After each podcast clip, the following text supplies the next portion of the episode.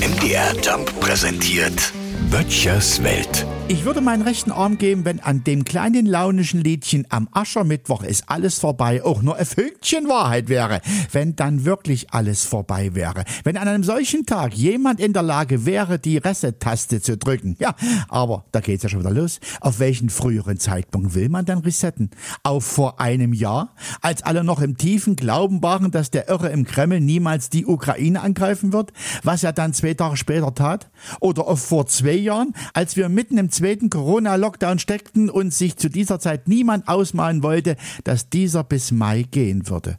Was ich sagen will, ist, es ist doch immer was, oder? Vielleicht doch besser, das hier und heute zu meistern, als zu sagen, früher war alles besser, weil das stimmt nämlich auch nicht immer.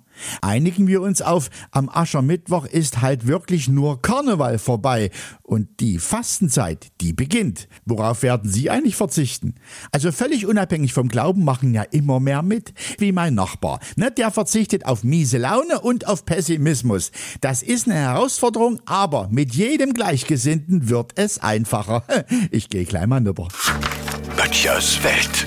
MDR Jump macht einfach Spaß.